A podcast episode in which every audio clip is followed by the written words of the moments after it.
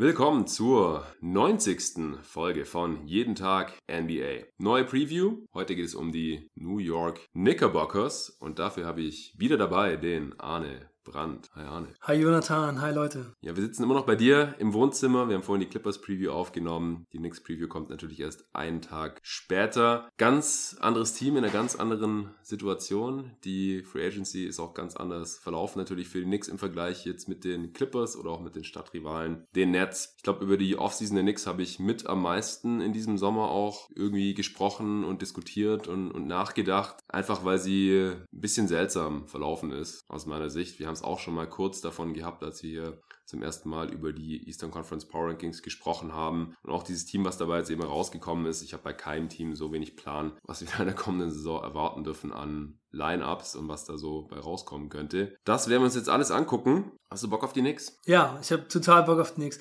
Vor allem, weil die bisher so das einzige Team eigentlich sind, bei dem ich mal so ein bisschen Gegenwind von den Knicks-Fans bekommen habe. Ich habe schon das Gefühl, da gibt es ziemlich viele Leute, die den Knicks sehr doll die Daumen drücken. Es gibt, glaube ich, schon eine recht große Fanbase auch hier in Deutschland. Und die sind, glaube ich, insgesamt mit der Coverage und mit den Aussagen, die viele zu den Knicks gemacht haben, nicht so zufrieden. Ja, stimmt. Äh, sehr leidenschaftliche Dudes dabei. Auch auf Twitter bin ich da schon mit dem einen oder anderen in Kontakt gewesen. Ich glaube, ich habe das auch gelesen, was, äh, was da eure Diskussion war. Äh, Shoutout auch an ähm, New York Knicks Fanclub Germany und Austria. Das sind ganz viele der Jungs mit dabei. Auch die hier den Pod mithören und mit denen wir wieder auf Twitter dann auch teilweise diskutieren. Aber wir werden jetzt trotzdem natürlich äh, schonungslos draufschauen, was passiert ist im Sommer und was wir davon natürlich auch erwarten in der kommenden Saison. Jetzt darfst du als Gast natürlich wie immer erstmal die vergangene Saison nochmal zusammenfassen, Arne. Ja, die letzte Saison ist am Ende 17 zu 65 ausgegangen für die Knicks. 17 Siege, 65 Niederlagen, offensives Rating 30, defensives defensives Rating 26, Net Rating minus 9,2. Man hat eine richtig schlechte Phase in der Mitte der Saison gehabt. Man hat vom 3. Dezember bis zum 13. Februar nur zweimal gewonnen und 31 Mal verloren. Und am 1. Dezember hat man zu Hause gewonnen gegen die Milwaukee Bucks und der nächste Heimsieg kam am 24.02. gegen San Antonio. Also man hat fast drei Monate lang zu Hause kein Spiel gewonnen. Und in dieser Phase hat sich Christaps Porzingis dazu entschlossen, ein Treffen mit dem Front Office einzuberufen. Das Treffen hat wohl fünf Minuten gedauert, wie man hört. Die haben ihn gefragt, bist du hier noch dabei, bist du all in, willst du hier bleiben? Und dann hat er gesagt, nein. Und man hat sehr schnell und auch ziemlich überraschend einen Trade eingeleitet mit den Dallas Mavericks. Man hat Trey Burke, Tim Hardaway Jr., Courtney Lee und Porzingis abgegeben nach Dallas und hat zurückbekommen den Expiring Deal von DeAndre Jordan, den Expiring Deal von Wesley Matthews, Dennis Smith Jr. und zwei First Round Picks und hat dann nach der Trade Deadline am 7. Februar oder während der Trade Deadline hat man Ines Kanter gewaved, nachdem man ihn nicht traden konnte und Wesley Matthews, den man im Deal bekommen hat, auch gewaved. Zwischenfrage, wie hat der, der Deal damals gefallen? Also ich habe damals zu dem Deal gesagt, jetzt gerade gibt es schon Gründe, warum das so ganz gut aussieht. Salary Dump, man hat viel Cap Space, man bekommt die beiden Picks. Porzingis wollte eh weg, also ich, ich konnte das schon auf jeden Fall die Gründe schon erkennen und es ja. ist natürlich auch blöd, wenn der Franchise-Player, der gerade auch verletzt ist, nicht da bleiben will und sagt, ey, wenn ihr mich nicht tradet, dann will ich hier eh weg. Aber ich habe schon zu dem Zeitpunkt gesagt, dieser Deal wird wahrscheinlich in Zukunft, wenn Porzingis wieder auf seinem alten Niveau spielt, sehr schlecht aussehen für die Knicks. Und es ist halt schon sehr schade auch, weil als Team, das so lange so wenig Erfolg hat wie die Knicks, braucht man halt einfach einen jungen Spieler, den man gedraftet hat, der zu einem Star wird. Und Porzingis war auf dem besten Weg. Und ihn jetzt so abzugeben, und jetzt gerade auch im Nachhinein, wir werden ja gleich noch über die Offseason sprechen, aber dann auch zu sehen, wie jetzt der Sommer gelaufen ist, da sieht der Deal ja. nochmal viel, viel schlechter aus. Dazu muss man jetzt eigentlich schon sagen, dass es eine Katastrophe ist für die Knicks. Ja, so ist gelaufen ist auf jeden Fall. Damals konnte ich den Deal aber auch nachvollziehen. Ich fand ihn für beide Seiten eigentlich ganz gut, für die Mavs und für die Knicks, weil man Flexibilität geschaffen hat, was man daraus gemacht hat. Dazu kommen wir jetzt dann gleich, wie du gerade schon gesagt hast. Äh, hast du noch was zur letzten Saison oder können wir gleich zur Offseason kommen? Nee, wir können zur Offseason kommen. Okay, cool. Ja, man war eins der Teams mit richtig viel Capspace. Ich glaube, die Knicks hatten sogar den meisten ja, Capspace von meisten Capspace der Liga. Also 90 Millionen knapp oder so, habe ich im Kopf. Weiß nicht, ob es 88 waren. Irgendwas um den Dreh. Haufen Kohle. Und, und die besten Lottery Odds hatten sie auch. Das habe ich schon wieder vergessen. Ja, Tatsache. Sie waren das schlechteste Team. Ja, genau. Lottery ist schon nicht so gut gelaufen für sie. Ja, Lottery waren die besten Odds. Den dritten Pick haben sie dann bekommen. Haben RJ Barrett gedraftet auf drei. Das war vorher schon recht klar, als ja. feststand, dass sie den dritten Pick haben. Und Zion war ganz klar der erste Pick. Morant war schon ziemlich früh ziemlich sicher, dass er zu den Memphis Grizzlies geht. Und dann war es ziemlich eindeutig, dass hier Barrett die Wahl an Nummer 3 ist. Und dann haben sie ziemlich viele Signings gemacht. Julius Randle für zwei Jahre, Tash Gibson, Bobby. Aber, aber äh, Teamoption für ein drittes Jahr. Ja, genau. Also, Ich, äh, ich kann es auch mit allen Optionen und so Nee, weiter. das sagen. nicht, aber ja, also zwei Jahre, da könnte man halt denken, dass er. Das, das dritte Jahr ist. partially gu- guaranteed. Also es gibt eine, ein Guarantee-Date, 28.06. 4 Millionen sind äh, garantiert. Und wenn die Knicks die Option vom 28.06. ziehen, bleibt er für ein weiteres Jahr. Okay, ja. Ja, ich meine, vielleicht kannst du dazu sagen, dass es entweder zwei Jahre sind oder halt drei, wenn die nächstes wollen. Oder bei den anderen Spielern sind es ja ein oder zwei Jahre. Ja, genau. Tash Gibson, ein Jahr 9 Millionen mit Option aufs zweite Jahr. Bobby Portis, ein Jahr 15 Millionen mit einer Team-Option für ein zweites Jahr. Wayne Ellington, ein Jahr 8 Millionen mit einer Partial Guarantee für eine Million. Alfred Payton, ein Jahr 8 Millionen, auch mit einer Partial Guarantee für eine Million. Und dann am 15. Juli kam Marcus Morris dazu, nachdem der Deal mit den San Antonio Spurs durchgefallen ist. Ein Jahr 15. Und am 16. Juli kam noch Reggie Bullock dazu, ein Jahr 4, auch mit einer Partial Guarantee für ein weiteres Jahr, eine Million. Der hat aber eine Rückenverletzung, Reggie Bullock, und wird im November re-evaluated. Kann also erstmal am Anfang nicht mit eingreifen.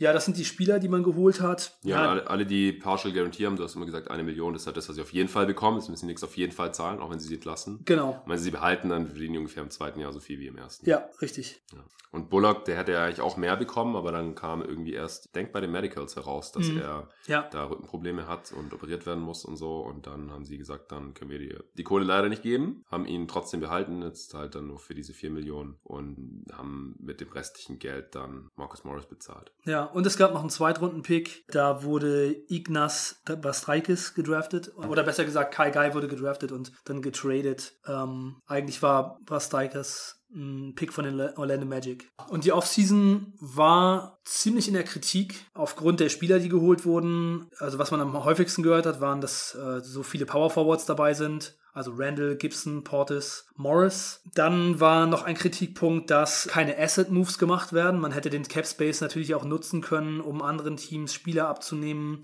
oder Deals zu ermöglichen. Zum Beispiel der Harkless-Deal, bei dem die Clippers Mo Harkless bekommen haben und ein Pick. Solch, solche Deals hätte man ja theoretisch auch machen können. Da gab es einige andere auch noch, Iguodala zum Beispiel. Dass man sowas nicht Ja. gemacht hat, wurde ziemlich kritisiert. Dann war noch ein großer Kritikpunkt, dass vielleicht die jungen Spieler nicht genug Minuten bekommen. Besonders Alfred Payton ist da natürlich jetzt ein Point Guard, den man sich zusätzlich reinholt, obwohl man mit zwei jungen Point Guards da eigentlich schon bestückt ist, die Spielzeit brauchen. Ja, das sind so die, die Kritikpunkte gewesen. Wie siehst du denn die Offseason?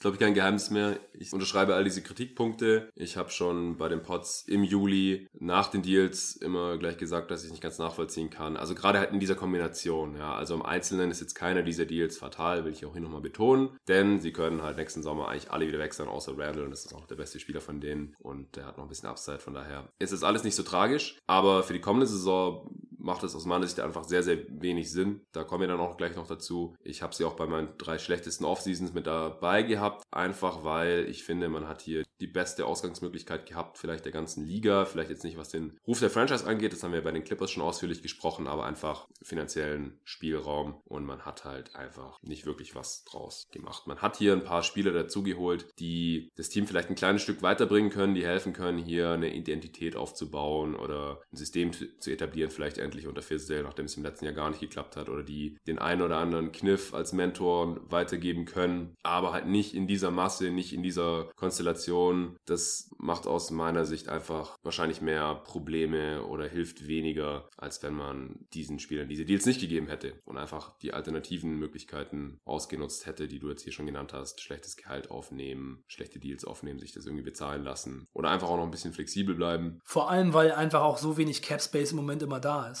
Wäre schon einiges möglich gewesen. Ja, jetzt gerade schon. Nächsten Sommer ist der Cap Space dann halt, haben wieder relativ viele Teams Cap Space und die Free Agency Class ist nicht so toll. Das ist dann halt jetzt auch nicht so mega viel wert, dass das alles im Prinzip nur One-Year-Deals sind, wenn die Knicks das wollen. Aber sie müssen den Spielern halt auch immer eine Million zahlen, das dann auch im Salary Cap drauf ist, wenn sie die entlassen und so. Das ist alles einfach nicht besonders smartes Management und deswegen würde ich ihnen für diese Offseason eine 4 geben. Keine 6 oder 5 oder wieder auch manche, manche andere jetzt vielleicht äh, benotet haben in dieser Offseason Offseason, aber ich finde es halt schon deutlich unterdurchschnittlich. Ja, für mich ist da auch immer die Frage, wo man so ähm, dann hingeht. Also im Grunde genommen ist das Wichtigste, dass man ein Team aufstellt, das den jungen Spielern ermöglicht, in einem positiven Umfeld zu spielen, vor allem jetzt RJ Barrett. Dafür braucht man natürlich irgendwie erfahrene Spieler, Veterans, dafür braucht man Leute, die passen. Man muss halt Lineups aufs Feld stellen können, die jetzt zum Beispiel für Barrett ein bisschen Spacing bringen. Und auf der anderen Seite geht es dann eben darum, wie kann man irgendwie wieder respektabel werden. Man muss halt irgendwie einfach nach außen hin den Eindruck vermitteln, dass man kompetent handelt. Und was die Spieler angeht, finde ich eigentlich schon, dass die Kritik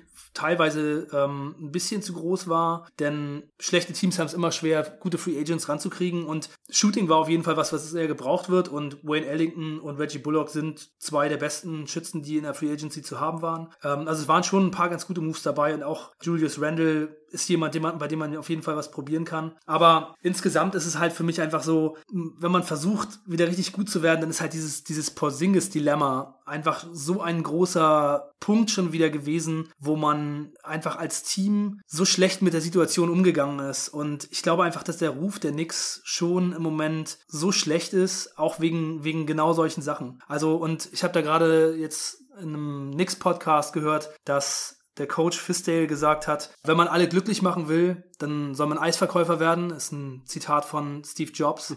Und ich fand das ziemlich bezeichnend irgendwie. Also, um seinen besten Spieler, der auch, auch schon auf so einem Level ist wie Porzingis, muss man halt einfach kämpfen und man muss einfach dafür sorgen, dass der möglichst da bleiben will. Und ja, es ist einfach jetzt nicht nur auf Porzingis bezogen, aber auch, dass er das jetzt so vor der Saison sagt, für mich schon so ein äh, recht fatales Zeichen. Ich finde, bei Fisdale hat man immer so das Gefühl gehabt, der geht so in die Richtung von äh, jungen ähm, Coaches, die so eine Kultur etablieren und ich finde, das hat man bisher bei ihm nicht so gesehen. War vielleicht auch schwer bisher für ihn, weil der Roster immer so stark sich verändert hat und weil die jungen Spieler einfach bisher noch nicht so viel bringen konnten. Aber also was ich so gehört habe, war halt auch nicht so wirklich ein System zu erkennen und nicht ja. so richtig ein Plan und die defensiven Schemes haben nicht so wirklich äh, gepasst. Also ja, also es scheint irgendwie schon alles gerade nicht so besonders gut zu sein. Muss man mal sehen. Was ist deine Note für die Offseason? Ja, meine Note für die Offseason ist äh, auch eine 4. Also ich äh, denke, dass man besser ist als in der letzten Saison, aber für die Zukunft sehe ich es doch auch eher kritisch. Auch wenn die, die jetzt nur ein Jahr sind. Ja, dann sind wir uns doch einig, dass in der Offseason wahrscheinlich einfach mehr drin gewesen wäre, dass hier manche Spieler einfach nicht wirklich reinpassen. Welche, da kommen wir dann auch gleich noch zu. Und ja, wir müssen einfach schauen, was hier jetzt für ein Umfeld geschaffen wurde, dass zum einen die jungen Spieler, die schon, die schon da sind, sich vielleicht ein bisschen weiterentwickeln können und zum anderen halt irgendwie einigermaßen alle Spieler glücklich gemacht werden können, auch wenn Fistel sich nicht für einen Eisverkäufer hält, damit es da keinen Stunk gibt. Aber ich sehe es halt schon als sehr, sehr schwierige Aufgabe an, hier irgendwelche Lineups zu finden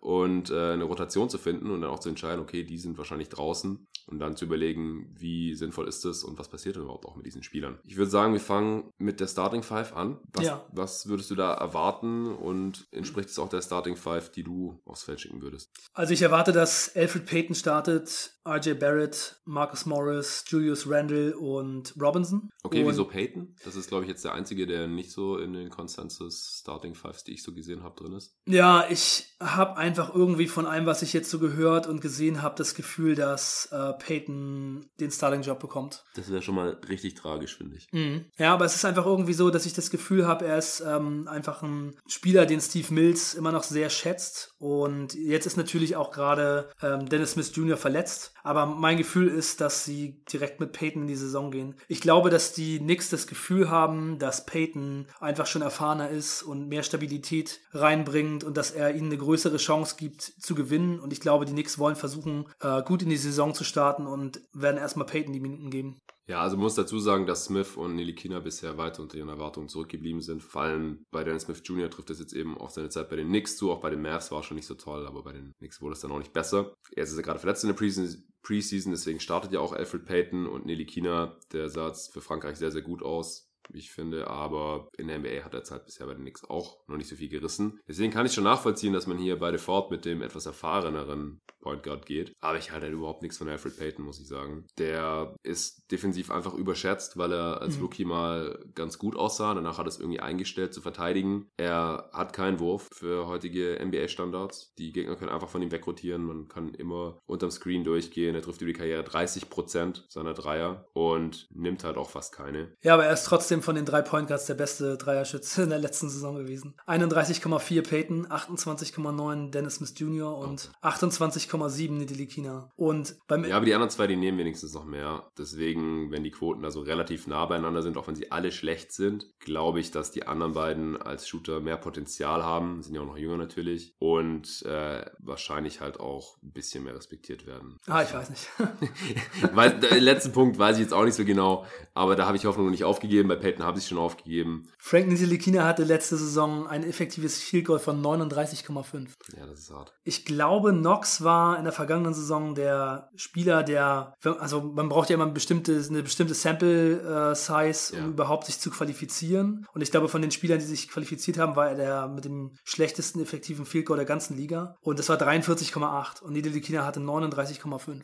Obwohl Nox seine Dreier eigentlich immer noch mit 34% getroffen hat. Also Effektes, Effekte Field Goal nochmal für die Hörer, auch weil du das relativ oft verwendest, sind ja. halt, ist nicht nur Field Goal Percentage, die Wurfquote aus dem Feld, sondern es wird halt die Zweierquote und die Dreierquote miteinander verrechnet. Es wird halt quasi berücksichtigt, dass ein Dreier einen Punkt mehr gibt als ein Zweier. Das äh, ist besser als die normale Field Goal Percentage. Man kann auch noch die Freiwurfquote mit reinnehmen, dann ist man bei True Shooting. Und wenn man dann noch die Turnovers mit reinnimmt, dann ist man im Prinzip beim Offensivrating. Das als kleiner Advanced Stats Exkurs. Äh, was Arne eigentlich auch sagen wollte, ist, dass die drei Point Guards keine besonders guten Shooter sind und deswegen finde ich halt auch Peyton eins der miesesten Signings hier. Ja. Der ergänzt die anderen beiden überhaupt nicht. Ja. Der hat dieselben Schwächen, also dieselben Schwächen wie Smith Jr., würde ich jetzt einfach sagen, im Prinzip. Er ist halt ein bisschen erfahrener, aber er ist einfach kein guter NBA-Point Guard aus meiner Sicht. Er hat ja auch selten bei einem guten Team irgendwas zu gewinnen beigetragen. Da war vielleicht die letzte Saison bei den Pelicans noch die beste Station bei ihm bisher und die haben ja auch nicht besonders viel gerissen. Und davor bei den Suns fand ich ihn katastrophal und auch Magic-Fans können Liedchen von ihm singen. Also 8 Millionen dann dafür noch und zweite, fürs zweite Jahr auch noch eine Million. Äh, jetzt schon und vielleicht wären es dann auch 8 Millionen, wenn sie irgendwie auf die Idee äh, kommen, ihn zu behalten. Und ich glaube auch nicht, dass er irgendeinen Trade-Wert hat in dieser Liga. Die Suns haben schon in der vorletzten Saison gerade mal noch zwei Second-Runner, glaube ich, für ihn gezahlt. Also da war noch ein Rookie-Deal. Und da konnte man sich wirklich noch was davon versprechen, dass nach einem Tapetenwechsel aber irgendwas besser wird bei ihm. Das finde ich eins der miesesten Signings dieser Offseason. Passt überhaupt nicht hier rein. Und trotzdem siehst, siehst du ihn zumindest hier als Starter. Also ich glaube, wenn Smith Jr. fit ist, dann startet er. Ja, es ist einfach nur so das Gefühl, dass ich, äh, dass ich bekommen habe und was ich einfach so, ähm, ja, ich habe einfach das Gefühl, Gefühl, die, die Knicks sehen ihn oder das Front Office sieht ihn als einen Spieler, mit dem man eher gewinnen kann. Von daher habe ich das, es ist, ist es so mein Gefühl, dass sie es einfach probieren werden, äh, um zu gucken, wenn wir einen anderen Point Guard hier einsetzen, haben wir dann vielleicht eine bessere Chance zu gewinnen. Ja, kann ich nachvollziehen.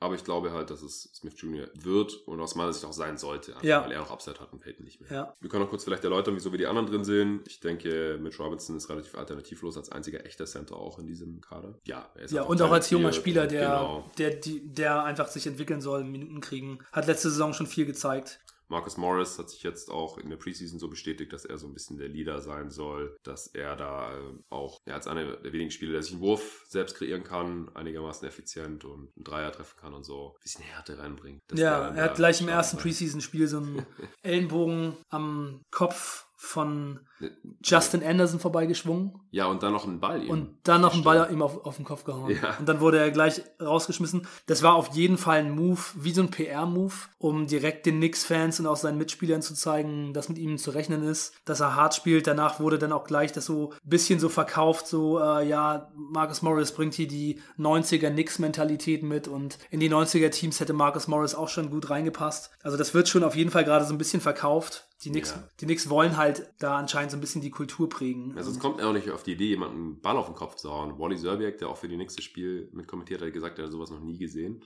ich auch nicht. Also, ja. Ja, also mir kam es ein bisschen vor wie ein geplanter Move, um direkt bei den Fans äh, das Standing zu haben und einfach auch ein Zeichen zu setzen, dass äh, mit den Knicks nicht mehr zu spaßen ist. Ja, ich finde es ein bisschen albern. Ja, Julius Randle, auch ein Spieler, der in der Offense ein bisschen was machen kann auf jeden Fall. Hat er letztes Jahr auch bei den Pelicans gezeigt. Kennt Alfred Payton schon. Ich denke auch, dass er starten muss ja, wie gesagt, das Signing finde ich eigentlich auch ganz solide. Ich denke, er hat noch ein bisschen Upside. Defensiv braucht er auch jemanden wie Robinson neben sich, denn er selber beschützt den Ring eigentlich in keinster Weise. Und Robinson kann es halt schon, hat es schon gezeigt, in, in, als Rookie schon ein bisschen, auch wenn der auch da, auch wenn er da auch noch ziemlich anfällig ist für Fouls und auch Goalturns. Und RJ Barrett natürlich als Top-Pick, als dritter Pick dieser Draft. Sehr viel Hype, auch jetzt gerade in New York um ihn. Ich selber hätte ihn jetzt nicht als drittbesten Spieler dieser Draft gesehen, habe ich auch schon immer wieder wiederholt in meiner Draft-Coverage hier bei Jeden Tag NBA im Juni. Aber ich kann nachvollziehen, wieso sie ihn geholt haben. Er muss starten jetzt denke ich, und wird seine Würfe und Minuten auch bekommen. Aber ich würde jetzt auch in seiner Rookie-Saison hier noch keinen positiven Impact erwarten. Bin ich mir echt ziemlich sicher, dass das am offensiven Ende ziemlich ineffizient wird. Das ist als Rookie keine Katastrophe. Aber angesichts des Hypes, den man hier jetzt schon mitbekommen hat, glaube ich, äh, wird der eine oder andere Knicks-Fan da noch aufwachen, dass Barrett jetzt noch nicht der Heilsbringer ist und defensiv halte ich auch nicht so viel von ihm. Deswegen denke ich, dass er unterm Strich ein negativer Impact-Spieler sein wird. Von der Bank, wen siehst du da noch drin? Ja, je nachdem, welcher Point Guard startet, dann eben äh, Dennis Smith Jr., Wayne Ellington, Knox, Bobby Portis, Tash Gibson. Und wenn alle fit sind, dann Reggie Bullock noch. Und für Frank Nidelikina wird es, glaube ich, ziemlich eng. Ja, das wäre dann auch schon der zwölfte Spieler, ja. wenn ich richtig gezählt habe. Ja. Und dann hast du immer noch nicht Alonso Trier drin. Trier, Dotson, äh, Ignas Barasdaikis. Finde ich einen guten Spieler, Barasdaikis, aber der wird es Ja. auch, wird's auch erstmal schwer haben. Ja, fand ich auch ganz cool in der Summer League. Also eine Elfe-Rotation würdest du jetzt vorschlagen, wenn Bullock fit ist. Also ich glaube halt zum Beispiel, wenn Bullock fit ist, dann spielt nur einer von ihm und Eric. Es ist einfach zu eng da. Also ich glaube nicht, dass man dann über die ganze Saison gesehen, also wir reden jetzt hier immer von den ganzen 82 Spielen, Anfang der Saison es vielleicht noch anders sein, aber dass man dann halt die jüngeren Spieler wie Trier und Dotson hier aus der Rotation kickt, damit man hier diesen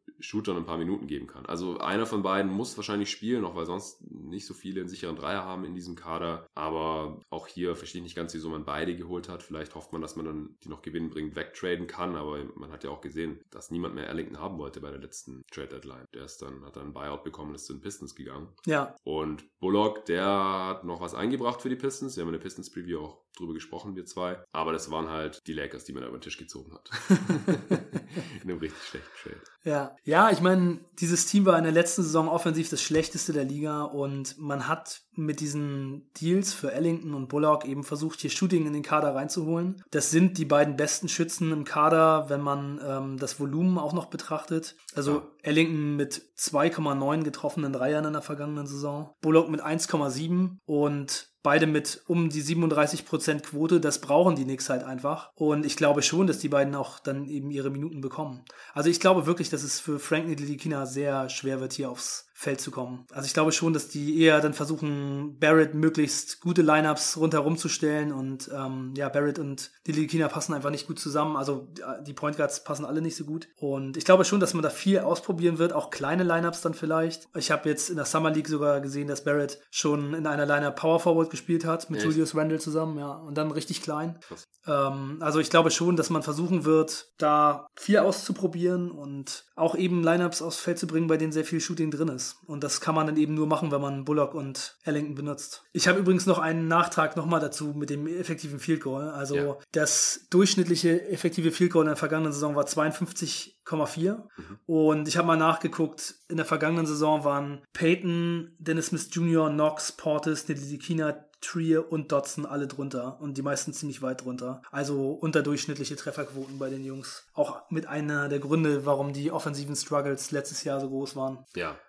Also wie gesagt, bei Smith und Nilikina habe ich noch ein bisschen Hoffnung. Bei den anderen geht es, glaube ich, sehr mit dem Skillset einher. Und deswegen, Spoiler Alert, wird es wahrscheinlich in der kommenden Saison wieder so sein bei diesen Spielern. Ja, ich finde bei den Point Guards finde ich, Nilikina passt eigentlich noch am besten zu Barrett, weil er wenigstens ein guter Defender ist. Und der kann dann halt, wenn die im Backcourt starten, immer den besseren Guard übernehmen. Und das können halt die anderen beiden nicht. Und wie gesagt, beim Wurf nehmen sie sich alle nicht so viel, beziehungsweise Nilikina hat zumindest mal jetzt im Nationalteam seine Dreier ganz gut getroffen. Von daher finde ich ihn nach wie vor am interessantesten, aber gleichzeitig Also hast du das Gefühl, die China hat eine bessere Chance, äh, noch ein positiver Spieler zu werden als Smith Jr.? Oder wen von den beiden findest du besser? Das ist eine sehr interessante Frage. Ich glaube, dass der Floor von Nilikina höher ist. Einfach weil Smith Jr. ist so klein und er ist extrem abhängig von seiner Athletik. Und wenn der Wurf da nicht kommt und er einfach bessere Entscheidungen trifft, dann hat er in dieser Liga überhaupt keinen Wert. Was macht er dann als so ein kleiner Spieler, der ineffizient ist und schlecht verteidigt? Und Nilikina kann zumindest mal an einem Ende des Feldes gut sein. Der ist sehr lang, hat auch an äh, Masse zugelegt, der kann auch Wings verteidigen. Da muss in Anführungsstrichen nur der Wurf kommen. Ja? Und er kann halt auch off Offball spielen. Das kann Smith halt nicht, mit seinem Skillset und seinem Körper. Ja, obwohl Offball waren die Quoten von Smith ein bisschen besser. Ja, Vor allem off the dribble ist sein Wurf richtig schlecht. Ja, ja, aber ich glaube halt, dass, äh, wie gesagt, wenn Smith Jr. nicht der äh, Playmaker ist in deinem Team, was macht er dann da? Also, also da müsste dann schon auf einmal irgendwie ein richtig krasser Off-Ball-Shooter werden. Das, das sehe ich jetzt halt auch nicht irgendwie. Vom Ceiling her ist Smith Jr., glaube ich, höher. Einfach weil äh, so ex explosive Guards, da hat er halt Nilikina schon ein bisschen was voraus. Er hat halt schon so ein bisschen mehr Star-Upside, glaube ich, als Nilikina. Aber das nimmt sich jetzt auch nicht so viel. Nilikina ist halt noch ein Jahr länger in der Liga. Der hat schon ein Jahr mehr verbraten. Ja. Oder? Wer ist denn der beste Spieler bei der Knicks nächste Saison? Das ist auch eine viele Frage. Wahrscheinlich Randall. Ja, Randall? Ich glaube schon. Oder Marcus Morris? Einer von beiden. Ich, ich meine, Marcus Morris spielt halt gerade richtig gut. In der Summer League hat er jetzt schon äh, richtig losgelegt.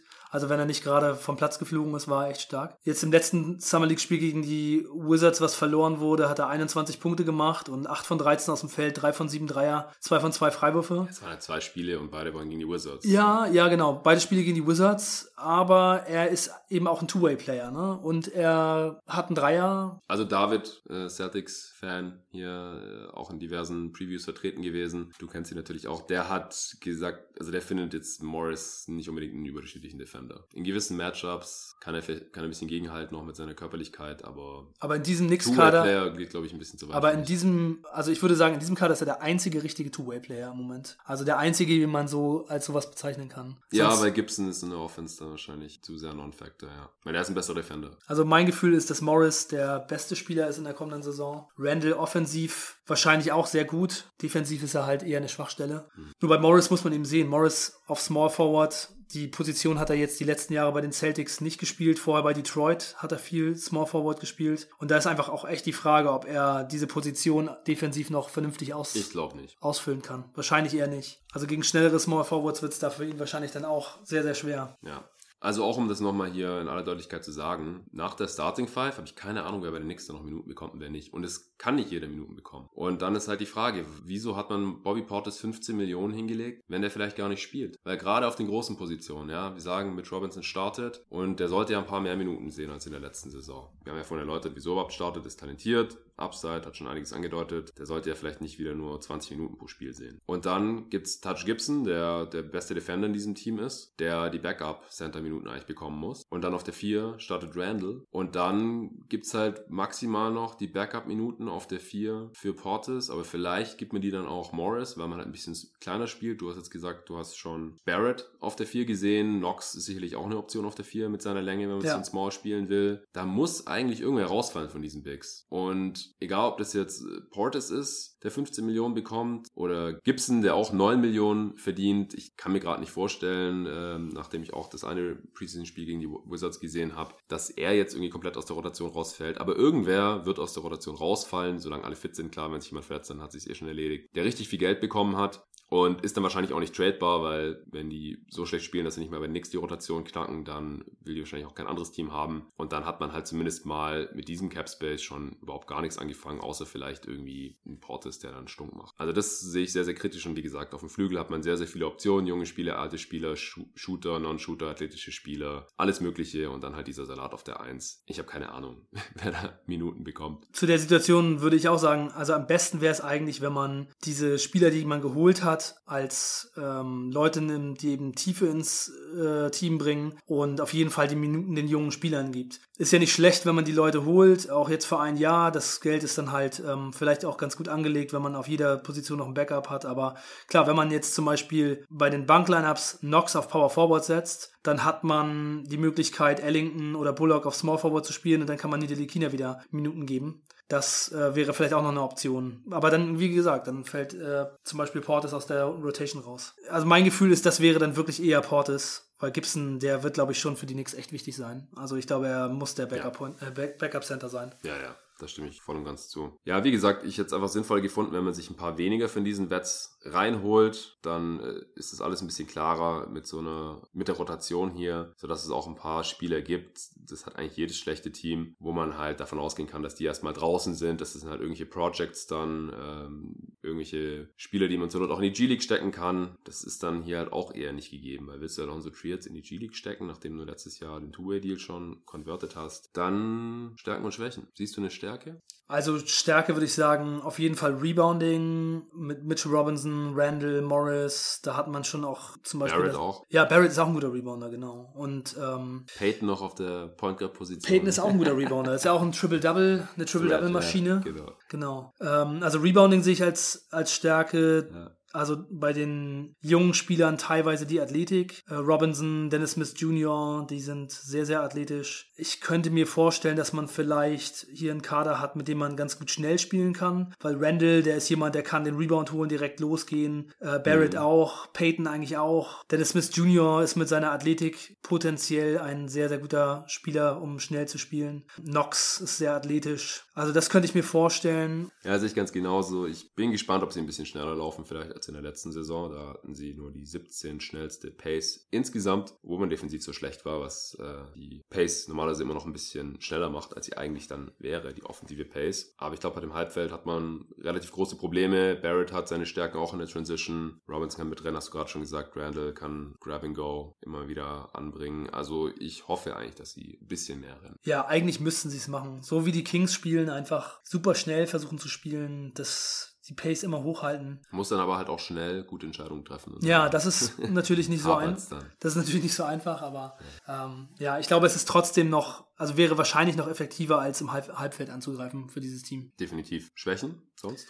Also Schwächen, da sehe ich auf jeden Fall das Shooting. Äh, generell die Offense wird, glaube ich, äh, wieder nicht so besonders gut sein. Ich glaube, dass man auch defensiv wieder große Probleme haben wird. Äh, also man hat hier Mitchell Robinson in der Mitte und wenn der mehr Minuten spielt, dann wird das sicherlich ein bisschen helfen. Aber ansonsten, man hat keinen Wingstopper, wie wir schon gesagt haben. Morris ist vielleicht der beste Verteidiger auf dem Flügel und ähm, kann eigentlich schnellere Wings wahrscheinlich nicht vor sich halten. Barrett ist unerfahren und dann die ganzen anderen jungen Spieler auch. Man hat eigentlich, ja, außer Gibson keinen erfahrenen, guten Verteidiger im Kader. Ähm, das wird schon richtig schwierig. Und bei der, bei der Offense würde ich auf jeden Fall einfach äh, diese Point Guard-Situation noch als krasse Schwäche anführen. Man hat ja einfach drei Point Guards, die sehr eingeschränkt sind in dem, was sie machen können. Und dann ist noch bei Dennis Smith Jr. das Decision-Making oft nicht so besonders gut. Auch wenn er bei den Knicks gar nicht so viele Turnover hatte wie vorher bei den Mavericks. Glaubst du, dass sie offensiv oder defensiv besser werden? Also ich glaube, dass sie offensiv die Möglichkeit haben, besser zu werden als in der vergangenen Saison. Denn letztes Jahr hatten sie nicht so einen Spieler wie Morris offensiv und nicht so einen Spieler wie Randall. Also ich denke, dass die schon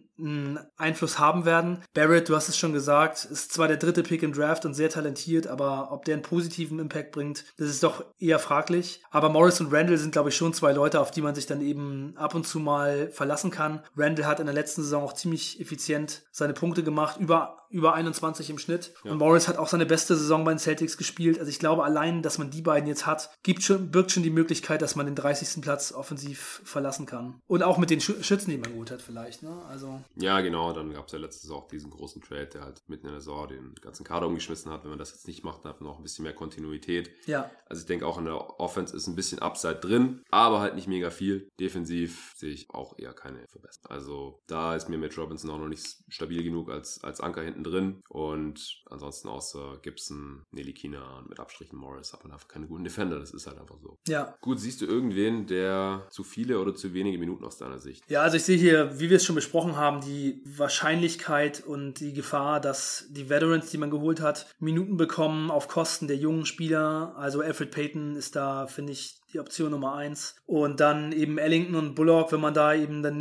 Kina, Dennis Smith Jr. weniger Minuten gibt oder auch Trier und Dotson, die ich eigentlich ganz gut finde, dann wäre das schon sehr schade. Es sei denn natürlich, man hat das Gefühl, man kann mit diesen jungen Spielern eh nicht gewinnen oder ähm, sie sind vielleicht nicht mehr in den Plänen für die Zukunft, dann wäre es halt okay. Aber wenn man, ja. wenn man sie als Talente sieht, die man eigentlich entwickeln will, dann wäre es schon sehr schade. Muss sie aber dafür erstmal evaluieren und dafür brauchen sie Minuten. Genau, so ist es, ja, ja. Ähm, also ich glaube auch nicht, dass sie schon äh, jetzt äh, Trier und äh, Dennis Smith Jr. zum Beispiel abgehakt haben. Also bei Kina könnte man vielleicht schon eher das Gefühl haben, äh, denke ich, ich habe das Gefühl, dass der schon vielleicht eher so ein bisschen da äh, als jemand gesehen wird, der vielleicht ja. keine Zukunft bei den Knicks hat. Aber was ich nicht ganz verstehen kann, aber anscheinend ist es halt so. Das ja, das ist also das ist einfach irgendwie so das Gefühl, dass man so hat, wenn man sich mit den Knicks beschäftigt, wenn man so sich damit äh, auseinandersetzt, dass Kina keinen besonders guten Stand hat. Er hat auch ja außer in der ersten Saison mit Porzingis nie so richtig mal eine riesen Chance bekommen oder dass man das Gefühl hatte, der wird hier gerade als der Point Guard gesehen, dem man jetzt einfach mal die Schlüssel in die Hand geben äh, kann. Das liegt natürlich auch teilweise an seinem Spiel. Ich meine, wenn man äh, so zaghaft spielt, wie er es bisher gemacht hat, dann hat man es auch nicht wirklich verdient, aber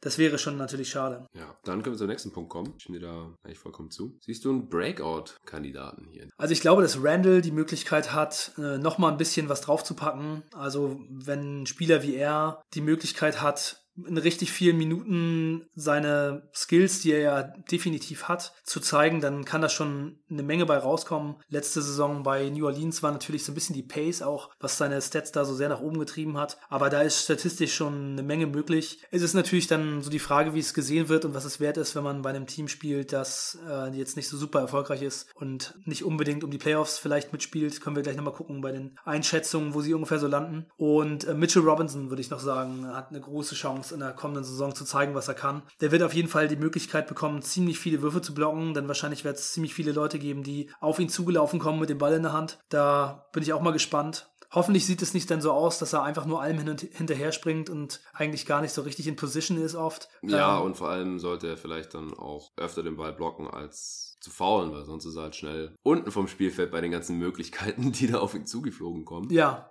ja, also das ist auf jeden Fall eine große Gefahr bei Mitchell Robinson, dass er keine 25 Minuten oder 30 Minuten spielen kann, weil er so viele Fouls macht. Also in der vergangenen Saison hat er im Schnitt 3,3 Fouls in 20,6 Minuten. Ja, Preseason jetzt letzte Nacht auch 5 in 11 Minuten, kein Block. das könnte halt auch ab und zu mal vorkommen. Ja, aber ansonsten, ja, ich denke halt auch, dass er mehr als 20 Minuten sehen sollte, habe ich ja vorhin auch schon gesagt. Und dann ähm, dürften, selbst wenn er sich jetzt gar nicht großartig verbessert im Vergleich zur letzten Saison, einfach mit seinem, äh, mit seiner rohen Athletik und seinen mega langen Armen und seinen schnellen Reaktionen da einfach wieder relativ viele Würfe blockt und stört und Steals holt und Rebounds holt und Alley-Oops reinslammt und so, dann äh, dürften da die totalen Zahlen schon ein bisschen nach oben gehen. Aber eigentlich würde ich halt auch gerne einen Entwicklungsschritt bei ihm sehen, dass er intelligenter verteidigt und äh, besser Würfe contestet, vielleicht dabei weniger Blocks holt, aber einfach effektiver ist, weniger fault, weniger Goaltends. Kann auch noch passieren, aber was ich jetzt in der Summer League und der Preseason bisher gesehen habe, hat mir da ist nicht so überzeugt, dass es jetzt schon kommt. Ja. Und bei Randall, ich bin echt gespannt, wie er bei einem schlechteren Team performt, weil ich, die Knicks werden schlechter sein als die Pelicans in der letzten Saison. Das ist für mich auch klar. Sie haben keinen Spieler wie Drew Holiday und auch keinen Anthony Davis für die halbe Saison und so. Mhm. Und das macht es schon schwerer dann. Ja, man sieht es jetzt auch schon in der Preseason. Randall hat jetzt nicht losgelegt wie die Feuerwehr. Also bisher war das nicht so besonders überzeugend. Ich Kein meine, Contract hier jetzt auch. Ja, die Möglichkeit besteht, aber vielleicht wird es auch schwieriger für ihn. Das kann schon sein. Mhm, sonst sehe ich aber auch niemanden. Also bei den beiden jungen Point Guards glaube ich jetzt nicht so richtig dran. Das wäre natürlich richtig krass, wenn einer von beiden jetzt auf einmal den Erwartungen gerecht würde. Ja, also ich würde es mir wünschen. Also ja, ich mir auch, total. Aber es sieht aktuell nicht danach aus. Ja. Gut. Also was ich auf jeden Fall noch sehen will von den Knicks diese Saison ist, dass sie nicht hängen. Also sie sollen mhm. einfach versuchen, ich hatte es ja auch schon im Suns Podcast gesagt, es ist einfach echt meine Meinung, man muss, wenn man wieder auf die Beine kommen will, wenn man respektabel mal wieder werden will, dann muss man einfach versuchen, so viele Spiele wie möglich zu gewinnen und trotzdem das Team aufzubauen. Also es macht einfach einen Unterschied, ob man 25 gewinnt oder 30 oder 35 anstatt 30. Das macht einfach einen Unterschied und man hat das jetzt, man hat schon einige Beispiele gesehen, zum Beispiel die Nets in der vergangenen Saison, die einfach dadurch, dass sie hart gespielt haben und versucht haben, jedes Spiel zu gewinnen, ähm, einfach eine Culture aufgebaut haben, dann letztendlich damit belohnt wurden, dass Spieler gesagt haben, okay, hier läuft es, hier kann man gewinnen, hier gehen wir hin. Wenn man die letzten 15 Spiele seine Leute auf die Bank setzt und mit einem G-League-Kader spielt und fast alles verliert, dann ist das einfach ein schlechtes Zeichen. Und also ich, ich würde es begrüßen, wenn auch die Veterans nicht während der Saison irgendwie an Contender oder was auch immer vertickert werden, sondern wenn das Team einfach mal so zusammenbleibt bis zum Ende der Saison und man versucht hier eine gute Saison zu spielen. Mm, interessanter Punkt. Ich glaube, ich sehe es an zwei Stellen ein bisschen anders. Zum einen, wenn Porzingis noch da wäre, dann würde ich dir voll zustimmen und das ist auch der Unterschied, den ich bei den Suns sehe. Die haben jetzt halt schon ihr Gespann für die Zukunft in Booker und Aiton und dann ein paar relativ jungen Rollenspielern und dann jetzt halt noch ein paar ältere Rollenspieler reingeholt, weil sie jetzt halt mal langsam besser werden, weil sonst vielleicht auch Booker bald keinen Bock mehr hat, hat mir in der Suns Preview auch zusammen alles ausführlich besprochen. Aber die Knicks sind halt noch viel weiter am Anfang in dem Rebuild, wie ich finde. Die haben halt noch keinen Spieler, wo ich sage, okay, das wird wahrscheinlich mal ein Star, geschweige denn zwei, die, wo man jetzt auch keine Angst haben muss, dass die in zwei Jahren weg wollen, wenn es hier weiterhin scheiße läuft. Und das andere ist, ich glaube, dass selbst wenn man jetzt halt alles versucht und die besten Lineups findet, irgendwie kommt es ja schon im Best Case rein, aber wie auch immer, ich glaube halt nicht, dass man so gut sein kann wie die Nets. Und wenn man dann richtig schlecht ist, egal ob man Ellington und Marcus Morris 25, 30 oder noch mehr Minuten im Schnitt gibt oder den jungen Spielern, das macht vielleicht zwei, drei Siege aus, dann würde ich glaube ich lieber zwei, drei Siege weniger nehmen und dafür die jungen Spieler weiterentwickeln und dann hast du auch noch bessere Chancen auf einen hohen Draft-Pick. Also ich würde jetzt nicht mega tanken, aber ich glaube halt, dass man äh, mit diesen Spielern, die man hier geholt hat, die alle Rollenspieler sind, die jetzt nicht den riesigen Unterschied ausmachen, nicht so viel mehr Siege holt, wie wenn man denen weniger Minuten gibt oder nur zwei, drei von denen einsetzt, anstatt vielleicht Lineups, wo nur ein junger Spieler oder gar keiner drauf ist. Ich glaube, das macht keinen so einen riesen Unterschied. Ja, aber die Lottery Odds haben sich geändert und teilweise rutschen Teams äh, von weit hinten nach ziemlich weit vorne, zum Beispiel die Lakers jetzt äh, in der vergangenen Saison. Dann ja, ist man sind alles Wahrscheinlichkeiten. Ja, ja, natürlich. Aber dann ist man in einem sehr, sehr großen Markt. Ich meine, die Nets waren in keiner anderen Situation. Ne? Die Nets äh, hatten keine Picks, die haben einfach nur mit späten First-Round-Picks sich jetzt gute Leute reingeholt und sie haben einfach äh, dadurch, dass sie einen kompetenten Eindruck machen, jetzt äh, Starspieler in der Free Agency bekommen. Und ich glaube, das ist einfach der Weg, der für die Knicks am einfachsten ist und dafür muss man einfach eine Kultur etablieren, man muss äh, Spieler entwickeln und man muss einen Spielstil haben, den man einfach durchzieht und wo alle irgendwie mit anpacken. Man braucht ein bisschen Kontinuität und ich glaube, das ist der Weg für die Knicks. Jetzt weiterhin 17 bis 22 Spiele zu gewinnen die nächsten Jahre würde, glaube ich, den Rebuild einfach noch sehr, sehr verlängern. Es ist einfach auch so ein bisschen meine Einstellung, die sich die letzten Jahre so entwickelt hat, dass es sehr, sehr schwierig ist, aus dem Keller wieder rauszukommen. Man muss einfach versuchen, erfolgreichen Basketball, guten Basketball zu spielen. Ja, aber dafür haben sie das, haben sie jetzt die falsche Offseason gemacht, finde ich. Also ich, ich, ich widerspreche dir ja gar nicht, dass das der Weg ist. Ich glaube nur nicht, dass das mit diesem Kader möglich ist. Ich glaube auch nicht, dass sie jetzt irgendwie 40 Spiele gewinnen können, aber. Ähm, Und die Nets haben letzte Saison 44 gewonnen. Ja, aber das ist auch innerhalb eher von zwei bis drei Saisons aufgebaut worden. Ne? Also das ist jetzt, äh, das waren dann auch schon, schon eher so kleinere Schritte dahin zu dem Weg, also zum Ziel. Also vor drei Jahren haben, war der Nets-Pick noch Jalen Brown, das war der dritte Pick zum Beispiel. Also ich stimme dir zu, dass die Nets letzte Saison überraschend gut waren und dass sie überperformt haben und alles, aber das war halt auch einfach sehr gutes Coaching. Ich glaube, stand heute nicht, dass Fistel so gut ist wie Atkinson einfach. Und es war extrem gutes Management halt auch einfach. Die haben immer die kleinen Deals gewonnen. Die haben halt gerade diese Deals gemacht auch, wo ich vorhin gesagt habe, oder wo wir beide gesagt haben, dass die nichts machen sollten mit ihrem Cap Space. Die haben nicht irgendwelche Rollenspieler überbezahlt. Ja. So komischen One-Plus-One-Deals. Das ja. war einfach ein ganz anderer Management-Ansatz. Ja, das stimmt. Also ich bin auch absolut der Meinung, dass die Nets das besser gemacht haben. Äh, ich hätte mir auch gewünscht, dass die Knicks es anders machen. Und das ist auch noch so ein Punkt, den ich äh, habe, was ich auch in der NBA so ein bisschen verwunderlich finde, ist, dass die großen Markets, die, die, die äh,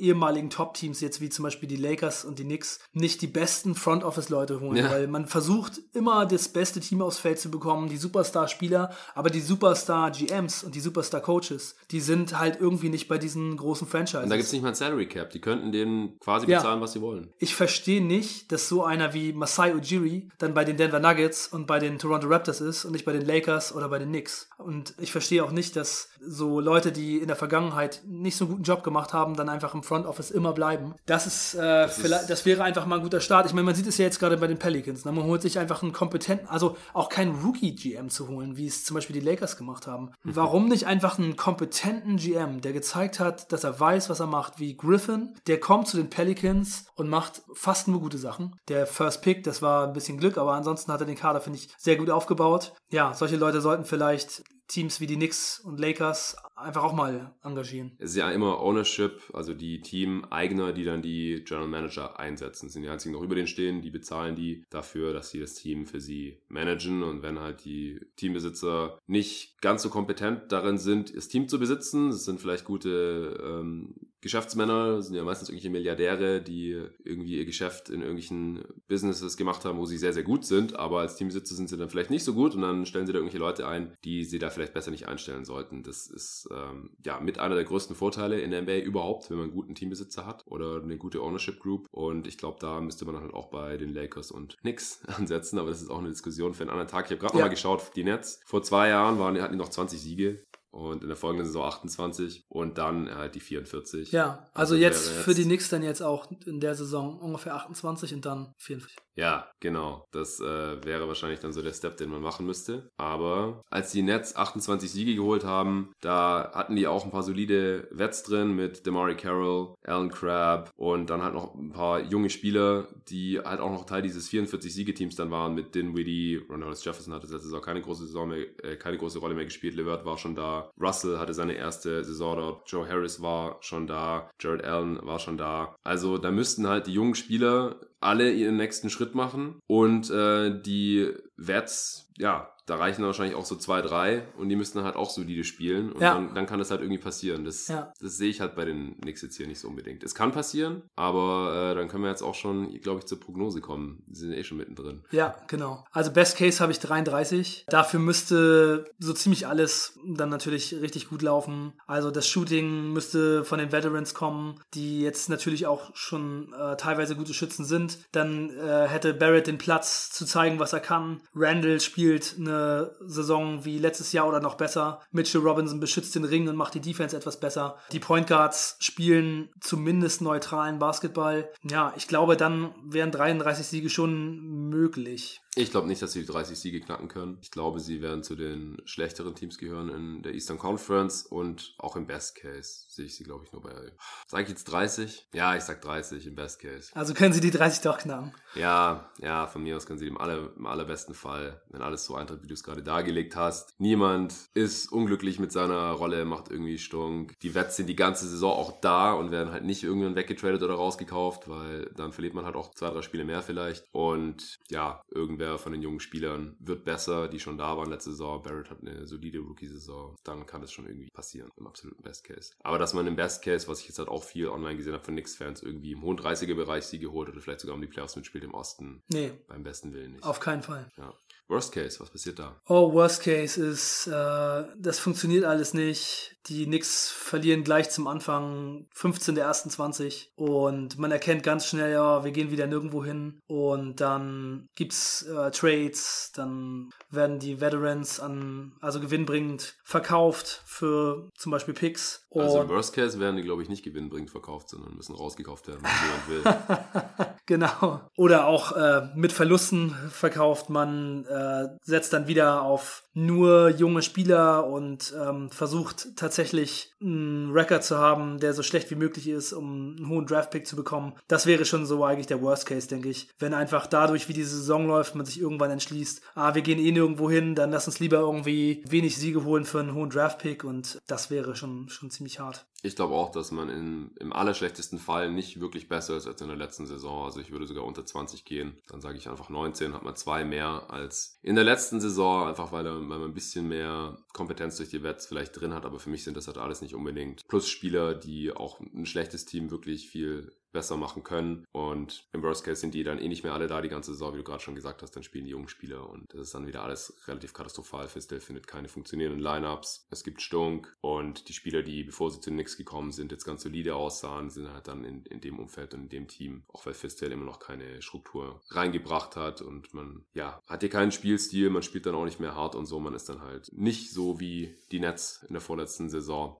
Und dann, ja, wird das nicht viel besser. Ja, und ich würde auch sagen, dass ein realistischer Teil des Worst Case auch ist, dass Fisdale während der Saison seinen Job verliert. Mhm. Also ich könnte mir schon vorstellen, dass wenn man mit diesem Kader jetzt nicht einen Schritt nach vorne macht und wieder so schlecht ist, dass Fisdale eventuell fliegt. Ja, das kann durchaus sein. Schauen wir uns die Over-Underline an und dann überlegen wir, wie immer, ob wir da drüber oder drunter gehen würden. Die Line der Knicks liegt zwischen 26,5 und 27,5. Arne, worauf würdest du dein Geld setzen, wenn du sowas tun würdest? Uh, das ist schwierig. Also, also mein Realistic Case, den ich aufgeschrieben habe, ist 28. Aber ich, ich habe gerade das Gefühl, wenn ich jetzt wirklich Geld setzen würde, dann würde es mir sehr schwer fallen, tatsächlich ähm, das Over zu nehmen.